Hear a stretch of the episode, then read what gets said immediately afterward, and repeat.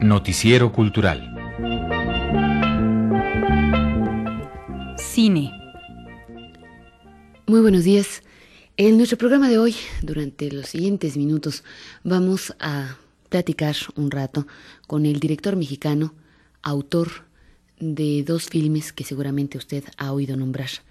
RID México Insurgentes y una de las más conocidas es Mezquital Notas sobre un etnocidio. Paul Leduc es nuestro invitado de hoy. Bueno, Paul, a mí me gustaría iniciar esta, esta charla recordando una, una imagen de hace algún tiempo, noviembre, octubre de 1976, en el que hacías declaraciones en el sentido de que pensabas uh, irte fuera del país, dada que pues no se podía de alguna manera trabajar aquí. Yo quisiera que este fuera el punto de, de partida para, para nuestra charla. Sí, efectivamente te dije alguna vez que se iba a salir de México y efectivamente salí de México. De hecho, muy pocos días después de aquella entrevista que me hiciste. Eh, estuve aproximadamente un año fuera de México, básicamente en Europa. Y la idea cuando salí era armar algunas coproducciones. Eh, vaya, no me interesaba salir para filmar fuera, me interesaba salir como para encontrar capital para regresar y filmar aquí. Y de hecho logré armar dos coproducciones. Y el problema es que yo creo que más bien me debía haber quedado allá porque las dos coproducciones se cayeron por el lado mexicano. Una fue un proyecto en el que estuve metido muchos años, que era Bajo el Volcán, en el que era un proyecto bastante difícil por la misma adaptación del libro, por el reparto internacional que requería, por las cifras en juego, y se logró armar dos veces, incluso logré armar la película con diferentes repartos y con diferentes coproductores europeos, y dos veces el lado mexicano se retiró. Y claro, era muy difícil armar una coproducción de ese tipo si no había un apoyo mínimo, aunque fuera casi nominal, tampoco eran cifras enormes que en juego para México, eh, pero por lo menos que hubiera un mínimo apoyo de parte mexicana. Y el otro proyecto fue un proyecto que también eh, me distrajo mucho tiempo, que fue Hombres de a Caballo, que también se había armado una coproducción multilateral, incluso ahí no tanto con Europa, sino había capital europeo, pero sobre todo era con Panamá, participación cubana eh, participación costarricense y participación colombiana, lo que, lo que era muy interesante como un proyecto interlatinoamericano, digamos, y al mismo tiempo en colaboración con Europa. Y en los dos casos el fallo mexicano eh, fue como definitivo. Entonces básicamente ese año se me fue en eso, claro, estuve en otras cosas también, pero, pero básicamente fue eso. Ahora, tú te fuiste, esto era en octubre de 76, cuando ya habías realizado Mezquital, ya habías tenido oportunidad de pues no sé, no, no quiero llamarle precisamente oportunidad, pero ya habías trabajado con esta coproducción que se había hecho con este instituto canadiense y de ahí, repito, había salido esta película Mezquital. Mm, ¿Te fuiste, la dejaste aquí? ¿Qué pasó con ella? ¿Por qué regresaste? ¿Cómo amplía esto, por favor? Bueno, regresé por lo que te digo, o sea, nunca me fui con intención de irme y de vivir en otro lado y trabajar en otro lado creo que algún día, quizá no muy lejano, nos vamos a tener que ir muchos de este país, pero por lo pronto, mientras se pueda vivir aquí y tratar por lo menos de hacer algo, me interesa estar aquí al máximo.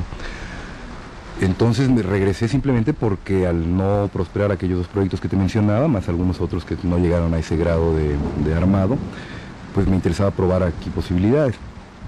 En cuanto a Mezquital, bueno, Mezquital en ese momento era un poco el cambio de sexenio, cambio de sexenio que había permitido quizá la producción misma de la película, es decir, los productores nos dejaron bastante libertad, por un lado por lo que mencionas, porque era una coproducción con el Oficina Nacional de Film de Canadá, por otro lado porque el lado mexicano sabía que no le iba a tocar el paquete de distribuirla, entonces podía dar el lujo de permitir producirla y adornarse un poco con la libertad que permitía, no nada más en mi caso, sino el caso de otras cuatro películas más que se hicieron dentro de ese convenio con Canadá.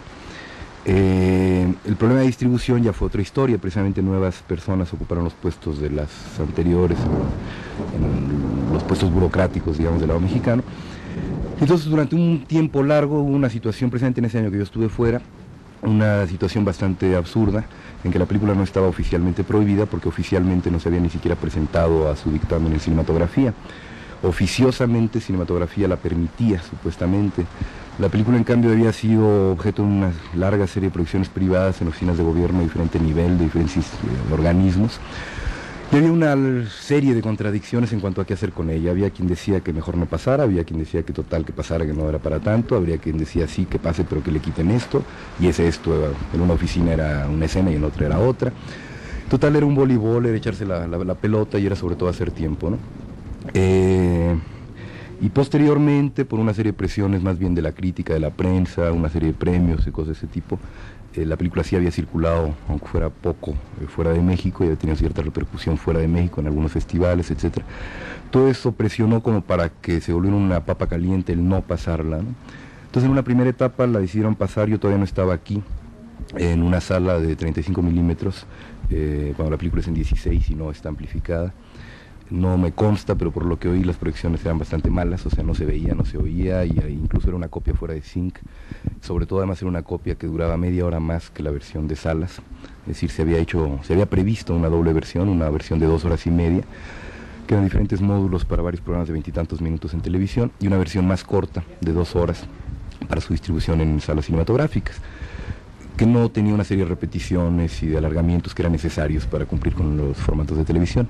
Sobre todo repeticiones para, si tú veías nada más el último o los últimos episodios, recordar un poco lo que quizá no hubieras visto en los primeros. Eh, con todo este relajo que se había armado, nunca se ya había llegado a hacer la versión breve. Total, el, ah, pasó en una sala próxima a Ciudad Universitaria, no sé si la Alex Phillips o alguna de estas, un tiempo, creo que unas tres o cuatro semanas y posteriormente se volvió prácticamente inalcanzable, es decir, no había forma de conseguir una copia durante mucho tiempo. Eh, o sea, se había cumplido, cumplido con el expediente de, darla por no prohibida, por no censurada, pero se le había dado otro tipo de censura o, de control, que es el limitarla a un público muy especial, que es un público básicamente sobre todo de la Ciudad de México, clase media, que ya sabe lo que dice la película, eh, universitario en su mayoría, etcétera y bloquear un poco cualquier otro, otra posibilidad de distribución. Solo muy recientemente, con el surgimiento de una aún pequeña pero importante, creo yo, eh, compañía distribuidora, Safra, ellos lograron un acuerdo tanto con el Office Nacional de Film de Canadá como con la CEP aquí para distribuirla y aunque no ha pasado, salvo recientemente en el cine de la universidad, en el Chopo, durante unas seis o siete semanas, eh, aunque no ha pasado mucho en ese tipo de, circuitos, digamos, en salas normales, la película sí se está distribuyendo bastante en, pues en provincia y en eh, sindicatos, en universidades, en fin, ese tipo de distribución. Ahora, esta, bueno, esta serie de problemas te puede, pues sí, definitivamente exigir, no pedir o sugerir, sino exigir que, que salgas del país o que busques otras, otras alternativas. Sin embargo, tu independencia aparente como cineasta, tu no ingreso a la industria, tu no formar parte específica de algún grupo de cineastas independientes, es la parte que por un lado corresponde a la misma crisis que de alguna manera sufre permanentemente el cine mexicano o es por la independencia misma de Paul Leduc? Bueno, supongo que hay un poco de todo, pero, pero sí quisiera aclarar una cosa, porque a veces se me ha atribuido un poco un automarginalismo, y, y en ese sentido sí para nada no parto de eso, ¿no? Es decir, si en el sexenio pasado, por ejemplo, que creo que había más posibilidades que en el actual de llegar a acuerdos con la industria, hubo varios guiones que se discutieron, hubo varios proyectos eh, que hablamos, yo estaba totalmente dispuesto a trabajar dentro de la industria. Eh, si no nos pusimos de acuerdo en un momento dado en un guion concreto, pues era por desacuerdos eh, de hasta dónde se pueden hacer concesiones o estaba yo dispuesto a hacerlas pero no porque crea que las cosas hay que, hay que hacerlas con la etiqueta de independiente. Yo no creo en el cine independiente. creo en una independencia personal de cada realizador, eh, y no creo ser el único en ese caso, ante su propio proyecto, ante su propia película, ante, su, ante poder controlar lo que va a hacer una película.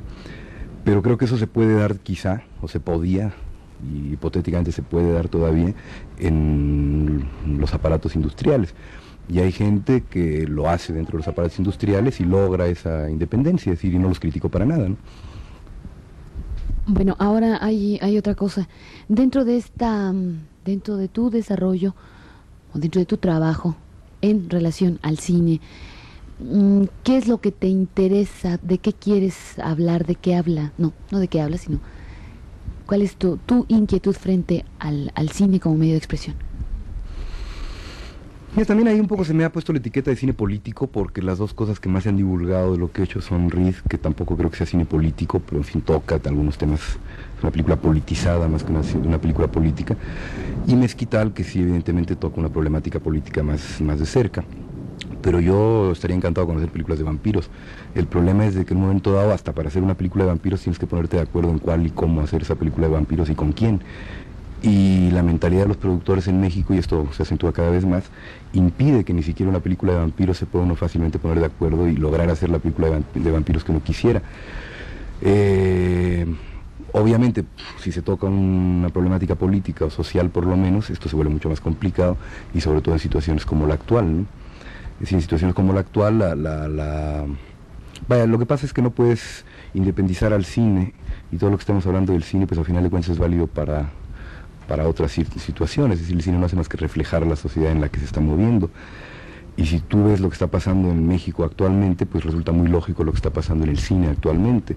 Es decir, no es casual que en el caso de cine el Estado se retire por completo de la producción que desmantele por completo toda una estructura que para bien o para mal, pero en fin estaba, le había costado años eh, eh, obtener y que en términos generales creo que era para bien, este, de producción, distribución, exhibición, incluso publicidad y hasta la venta de las palomitas en los cines.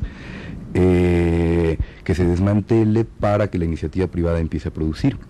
Bueno, si, lo está, si está pasando con el petróleo, si está pasando con el campo, si está pasando con con cosas mucho más importantes a final de cuentas que el cine, pues lógicamente lo mismo está pasado con el cine.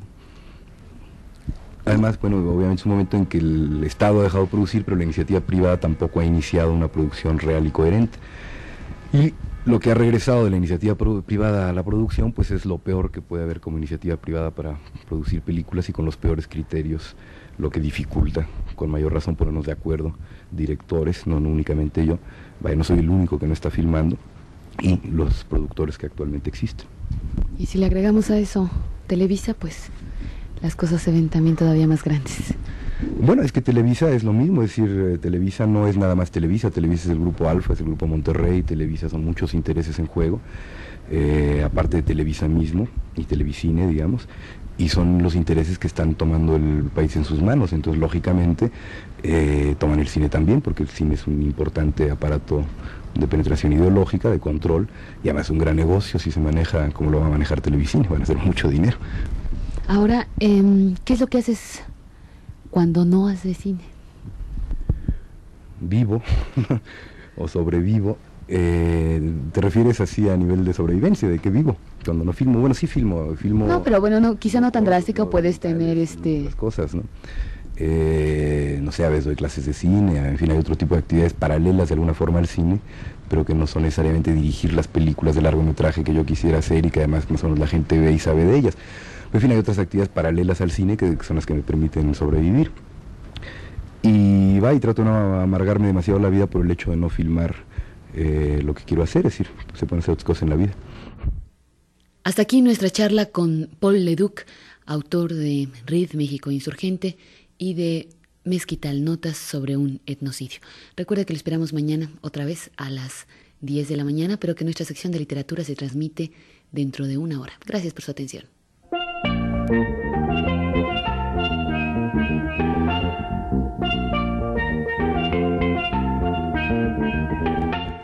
Sección Cine del Noticiero Cultural. Por Patricia Kelly.